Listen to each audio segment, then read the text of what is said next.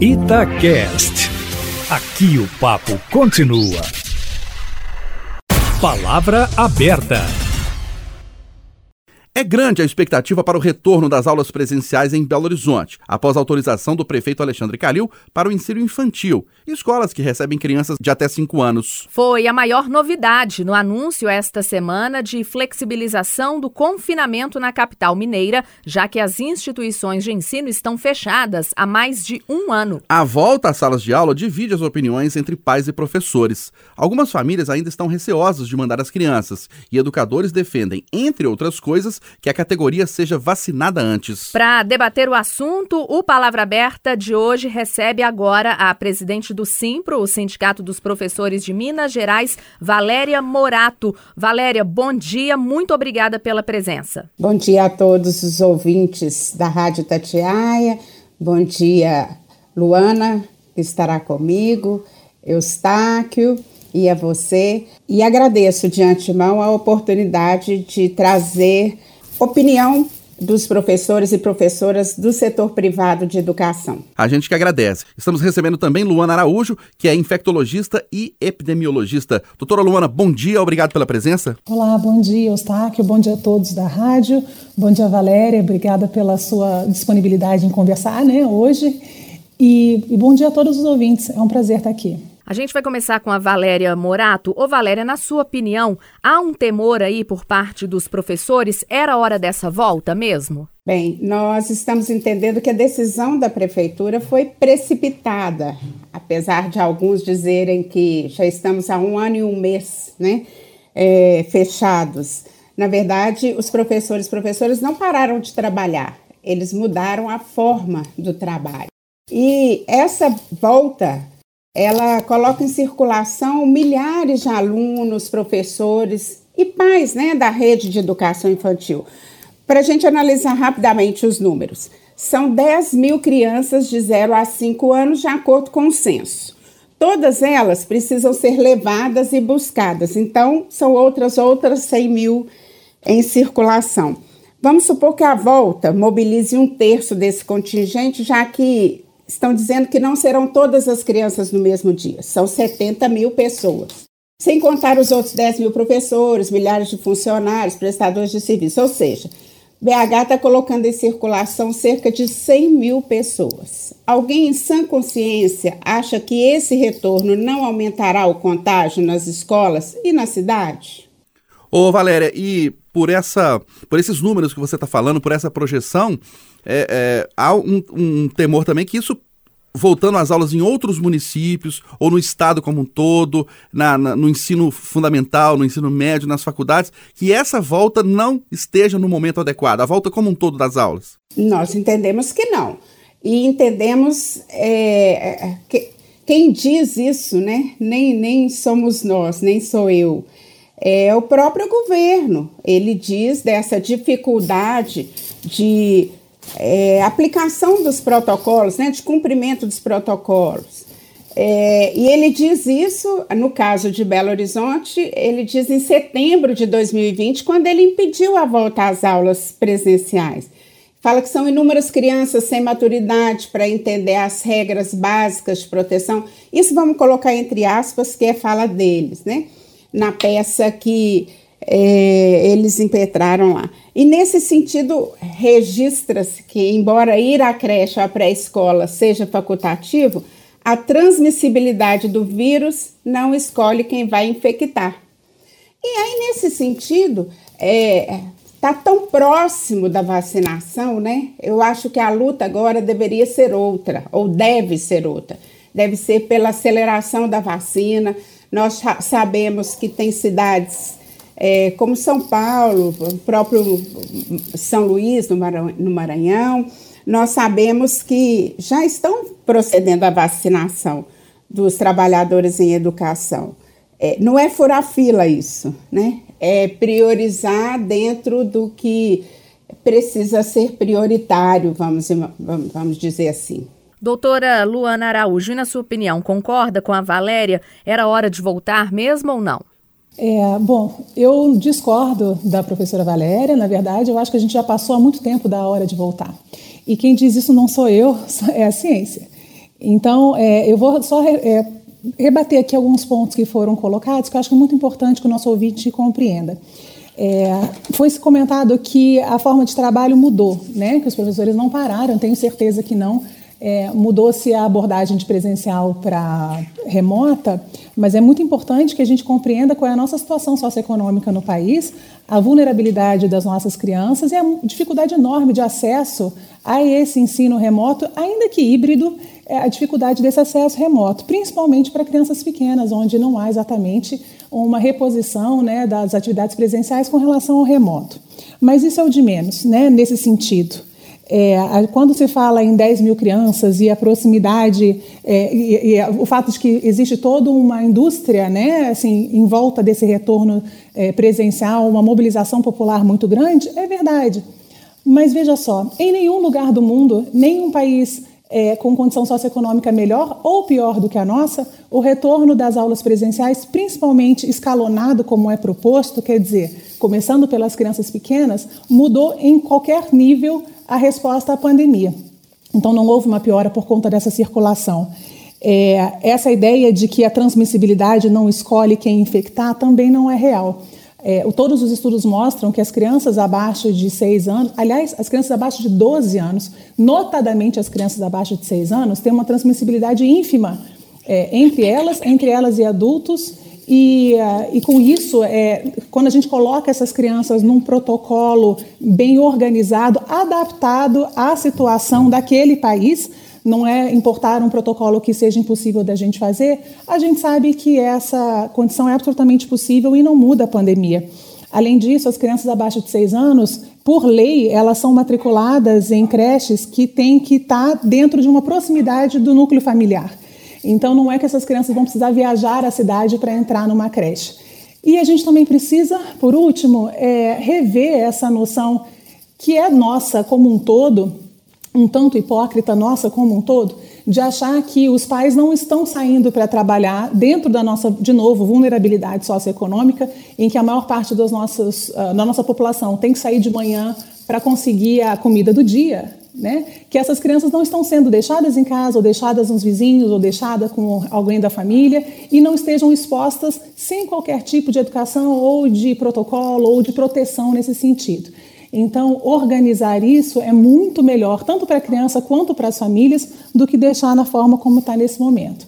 É, sobre a vacinação dos professores, ela é absolutamente vital, como de qualquer é, atividade considerada essencial. Mas nenhuma atividade essencial é, dependeu da vacinação dos seus profissionais para voltar.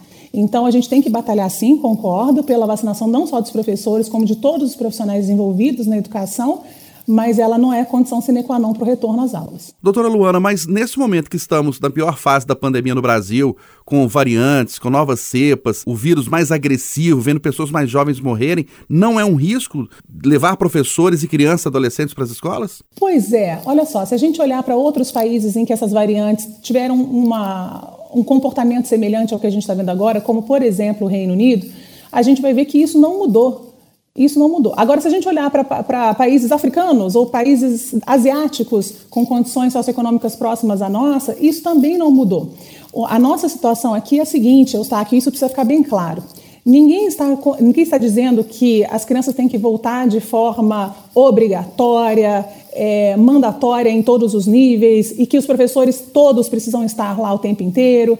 É, existe uma, uma parceria, é preciso que as pessoas entendam isso. A ciência e a educação elas precisam ser parceiras. Então, como que a gente faz esse retorno para melhorar a condição, principalmente dessas crianças que estão sendo entregues à própria sorte. A gente está vendo aumento de violência sexual contra a criança, de violência física de outra natureza contra essas crianças, retardo de desenvolvimento, atraso é, de desenvolvimento. Então, assim, essas, essas condições precisam ser é, abordadas de alguma forma, e a gente sabe que a escola é a melhor situação. Então, o que a gente está querendo dizer é que não é para as escolas voltarem 100% a qualquer preço é, como que a gente organiza o retorno escolar de forma a proteger essas crianças o melhor possível, de forma a proteger os trabalhadores o melhor possível, mas mantendo o controle das coisas. Isso é irreal? Não, é possível e foi feito em todos os outros países que consideram a educação como um setor essencial. Ô Valéria, e esse prejuízo emocional nessas crianças, a violência doméstica, isso não teria que ser levado em conta com as aulas voltando agora? Primeiro é preciso lembrar que quem sempre denunciou isso foram os movimentos sociais, né? É, nós sempre dissemos da necessidade de investimento em assistência social para essas crianças, sempre recebemos e denunciamos, é verdade, a doutora tem razão, é, no que diz respeito à violência, à fome, nós sempre fomos nós que fizemos, né? Os professores, professores que estão diretamente com esses alunos. É, entretanto, a luta agora é pela vida. E segundo né, uma reportagem que saiu agora na revista Science, no mês de março, desconstrói todo esse estudo que fala que a volta às aulas presenciais não tem, não tem impacto no crescimento da pandemia. É, inclusive traz dados de países do primeiro mundo. Né?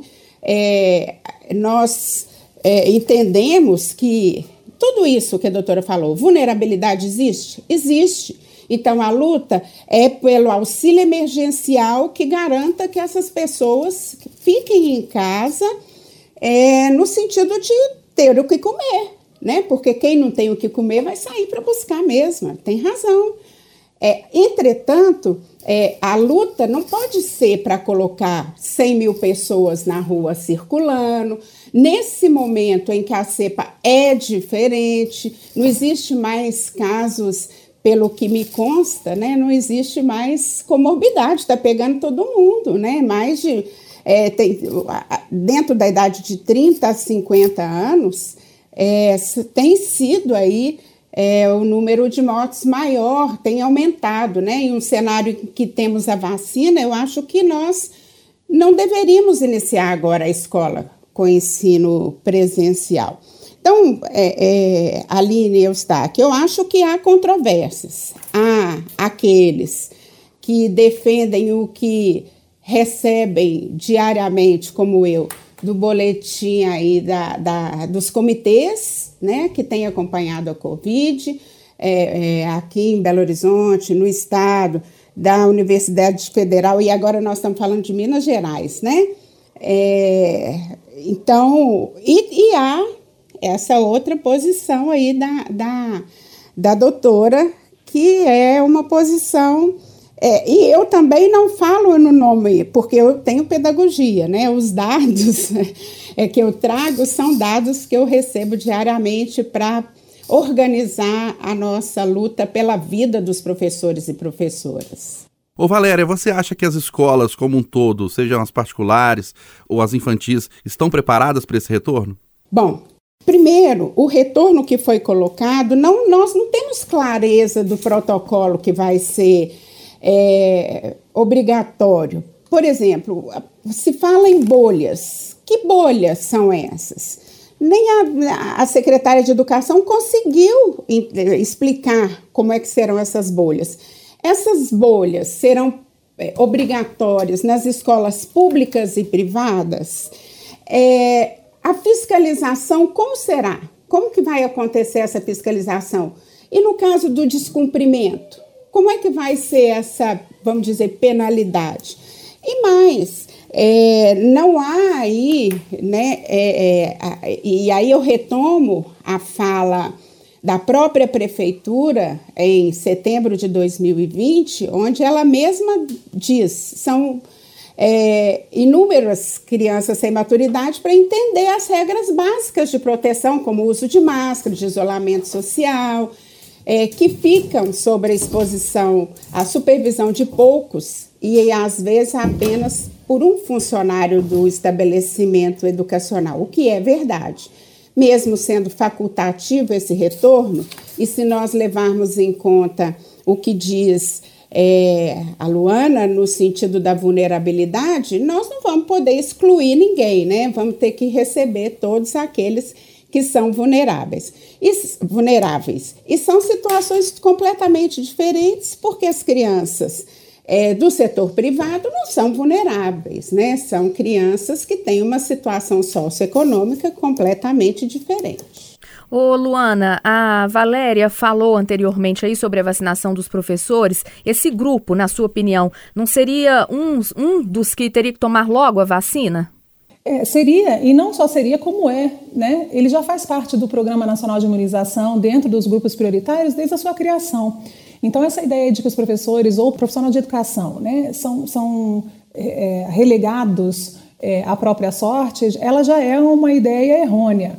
Agora, se a gente vai acelerar essa priorização, é uma outra, uma outra categoria, uma outra luta, que eu acho que é absolutamente válida e eu acho que todo mundo tem que buscar mesmo a sua vacinação. Agora, eu queria ressaltar alguns pontos aqui também que foram colocados, que é o seguinte. A Valéria citou um estudo da Science e eu gostaria, assim, de com facilidade aqui, numa sentada de três minutos, a gente arranja outros 12 estudos muito melhor feitos do que esse da Science, que mostram exatamente o oposto que, esses, que esse retorno, quando feito de forma organizada, né, ele consegue fazer, é, proteger as crianças e os adultos. É uma questão de mudança de mentalidade, sabe? De paradigma. Os adultos precisam se cuidar para que as crianças tenham acesso à educação. E a gente não tem que acabar com a educação para que os adultos fiquem de forma confortável. Eu acho que é uma coisa muito simples para quem é, olha para a educação de novo como uma forma essencial. É, também foi citado que existem pessoas que recebem os dados para tomar as decisões e, por outro lado, tem as pessoas que produzem os dados. Eu sou, eu sou da, do grupo que produz os dados. Então, a gente produz esses dados para alimentar os gestores a tomar as melhores decisões. Se os gestores estão com dificuldade em compreender o que é bolha, o que é isso, o que é aquilo, não tem problema nenhum. Sentamos todos juntos e a gente explica o que, que funcionou ao redor do mundo e o que, que não funcionou. Aí a gente consegue fazer alguma coisa bastante tranquila. E, por último, essa ideia de que as crianças do setor privado elas não são é, vulneráveis é uma ideia bastante perigosa. Elas podem não ser vulneráveis do, do, ponto de vista econômico, mas do ponto de vista social, violência não escolhe classe social. Então a gente vê que os atrasos todos, e uma violência, não só a violência física ou sexual que a gente está cansado de ver nos nossos consultórios, a gente está falando também de violência psicológica. Essas crianças todas sofrem violência e elas não podem ser divididas pelas condições econômicas que elas têm. Então, eu acho que no, no final das contas, o contexto é esse. É, a gente precisa trabalhar em conjunto para que isso aconteça. Enquanto o Brasil considerar a educação como um setor não essencial, não prioritário, o nosso futuro é absolutamente degradante. Ô Luana, mas tendo a, a, em vista que está começando pelo ensino infantil e daqui a pouco uh, o ensino fundamental poderá voltar, daqui a pouco o ensino médio, as faculdades, isso não, não pode ser uma porta aberta para que uh, a circulação aumente e a transmissibilidade também aumente do vírus? Então, Eustáquio, eu acho que a, a ciência, o, o, o, grande poder da ciência está nesses detalhes. Quando você fala assim, daqui a pouco, não é daqui a pouco. É, isso, isso tem todo um contexto, tem todo um, um conjunto de indicadores que precisa estar favorável. É, essa, essa, progressão ela não é inexorável, quer dizer, houve uma mensuração de qualquer natureza na sociedade que talvez coloque isso sob risco, isso se retrocede. Quer dizer, é preciso que as pessoas compreendam que, assim como a saúde não deixou de funcionar, a alimentação não deixou de funcionar, o transporte não deixou de funcionar, porque são setores essenciais, por que a gente consideraria a educação como um setor não essencial? Então, é, se na saúde a gente organizou as coisas de forma que as pessoas se contaminem menos, né, ou de, que a gente diminua o risco do acesso a elas, se a gente fez isso nos outros setores, por que, que a gente não pode fazer isso na educação de forma organizada, científica, baseada em indicadores, ensinando é, tanto educação quanto é, população, quanto gestores a como fazer isso da melhor forma? Né? É uma questão de vontade política, uma questão de educação científica, de compreensão de, de conceitos. É, pode parecer muito abstrato, mas ela não é. Ela é absolutamente real e factível. Então a pergunta que fica, na verdade, é o quanto que a gente valoriza essas crianças, o quanto a gente valoriza o futuro do país da gente e o tanto que a gente entende qual é o nível de trauma que a gente está causando em toda uma geração. Ô Valéria, você tem conversado aí, ouvido relato de pais, como é que eles estão é, vendo essa situação? Alguns vão voltar, outros vão deixar os filhos em casa? É, os pais que me procuram né, estão extremamente temerosos. Temerosos porque a cepa hoje está é, atingindo um grupo cada vez mais jovens. Quando a doutora diz da vacinação, que os professores são prioritários, os professores estão em 19 e 20 no grupo entre os 29 prioritários. Então, nós não, não somos tão prioritários assim. E alguns estados, como São Paulo, Rio, Maranhão, como eu já disse, já anunciaram, alguns já estão vacinando, né? Professores. Então, nós entendemos que a luta tem que ser por acelerar aí a vacinação. E os pais estão temerosos e lutam para que a vacinação seja, seja feita mesmo, né, imediatamente. A doutora diz que as pessoas precisam ser parceiras. É importante dizer que, é, e eu quero reforçar, que assim como os movimentos sociais e os professores e professoras denunciaram sempre, não foi agora, é, a vulnerabilidade, nós precisamos entender que nós somos parceiros e parceiras, né? Nós não fomos chamados à discussão. Em momento algum, os professores e professoras foram ouvidos para discutir protocolos. Eu tenho conversado com diversas é, prefeituras, secretarias de educação, no sentido da construção de um protocolo de retorno que inclua desde a da questão sanitária até a questão pedagógica. E nós temos tido sucesso em algumas cidades, o, inclusive o compromisso do início é, das aulas só após a vacinação, e temos aqui em Belo Horizonte, que foi, é, nós encaminhamos em é, janeiro e não tivemos nenhuma resposta. É, quando a doutora diz também que a gente não fez isso, né? A gente não, não é, é, expôs os profissionais do transporte. Também não é verdade. Há dados da, da, de quantos os profissionais do transporte, por exemplo, é, aqueles que, que, lidam aí com a limpeza urbana, tanto que são contaminados. Infelizmente, eles são invisíveis, né? Eles não não entram aí, não aparecem muito nas estatísticas, mas não é fato que eles não se contaminaram. E com, com relação à questão dos profissionais da saúde, além dos profissionais da educação, os profissionais da saúde, nesse momento, são aqueles que nós devemos, mais uma vez, a nossa vida, né? E que também perderam vidas é, perderam, muitos perderam suas vidas por estar nos atendendo. Então, eu quero aqui aproveitar e prestar é, a minha solidariedade e a minha homenagem a esses profissionais. Ô, nós, pois não. não. Nós escolhemos a nossa profissão, né, e assim como os profissionais da saúde, os profissionais da educação também se dedicam muito é, à profissão que escolheram.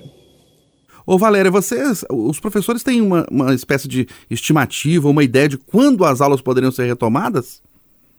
A nossa, o nosso desejo, o nosso pleito é que seja após a vacinação. Em algumas cidades, Eustáquio, me foi proposto, por exemplo, na cidade de Contagem, numa conversa com a secretária de Educação e o secretário de Saúde, me foi proposto é, uma conversa no sentido de vacinar escalonado. Então, por exemplo, se vamos voltar à educação infantil primeiro, vamos vacinar os professores da educação infantil primeiro, porque não tem vacina para todo mundo. É uma discussão. Nós estamos abertos a todas as possibilidades de discussão, desde que a categoria seja ouvida. É isso que nós queremos. Ô Luana, você quer comentar aí a fala da Valéria Morato? Quero alguns pequenos pontos, na verdade. Né? Eu acho que existiu uma, uma falta de comunicação, talvez, aqui. É, eu, em um momento, disse que os professores não são parceiros ou que quem quer que seja não é parceiro. Eu ressaltei a importância da parceria, né? da gente ter um objetivo em comum e trabalhar em parceria.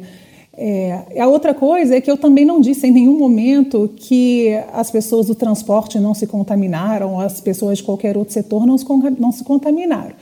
O que eu disse é que setores essenciais precisam funcionar e a gente precisa achar uma forma de diminuir o risco do funcionamento desses setores. É, como ela bem falou, e eu agradeço em nome da classe dos médicos e dos profissionais de saúde de uma forma geral, a gente continua a trabalhar sem parar, na verdade, né, há mais de 14 meses agora. E a gente em nenhum momento é, se colocou contra essa situação, entendendo a essencialidade do, do, serviço que a gente presta, entendendo o tamanho do risco que a gente corre e lutando pela diminuição desse risco, mas sem abrir mão do benefício do que a gente faz, que a gente sabe da importância. Então, eu tenho certeza que os professores entendem a importância do que eles fazem, eles entendem, como a Valéria colocou, a importância da escola em termos sociais. A escola é o local de maior denúncia de violência contra a criança, por exemplo, como já foi colocado aqui. Então, é, essa importância ela é indiscutível. Agora, como que a gente faz isso de forma a proteger todo mundo? É essa história. Existe uma, uma fixação na ideia da vacinação como se a vacinação fosse aquilo que fosse resolver a vida. A vacinação não vai resolver a vida de ninguém e é preciso que as pessoas entendam isso de uma forma geral. Vacinação é mais uma estratégia que se une às estratégias não farmacológicas, quer dizer, aquelas comportamentais, na luta contra a redução da transmissão do vírus. Então, esse é um conceito científico que as pessoas precisam entender. A vacinação não é resolução de nada. A vacinação é uma proteção extra que não faz ninguém abrir mão de distanciamento, higiene de mãos, é, máscara e educação sanitária. Lá na frente, daqui a um ano, um ano e tanto, a gente pode pensar, porque a gente está falando de um país de dimensões continentais, a gente vai, pode começar a tentar pensar abrir mão de algumas dessas medidas.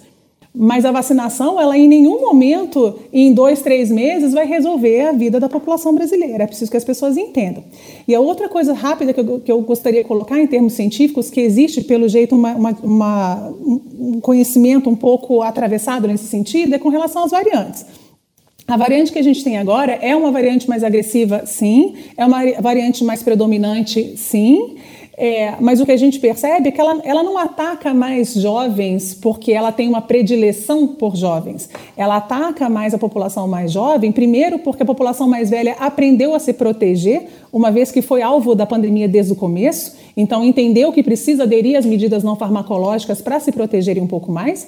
E a segunda coisa é que a população jovem achou, e a gente lamenta muito isso, essa falta de educação nesse sentido, que ela, estava protegida por não ter comorbidades. Então, o que a gente vê é a população jovem se expondo numa condição muito mais é, grotesca do que o absolutamente necessário e possível, e uma população mais idosa se protegendo. Então, é absolutamente natural que se o jovem sai, não usa máscara, não faz distanciamento e não usa álcool, ele vai ser uma presa fácil para um vírus que tem sim uma agressividade um pouco maior agora. Então, é, de novo, precisa se, se é, estressar essa informação de que a vacinação é mais uma estratégia, ela não é solução de nada.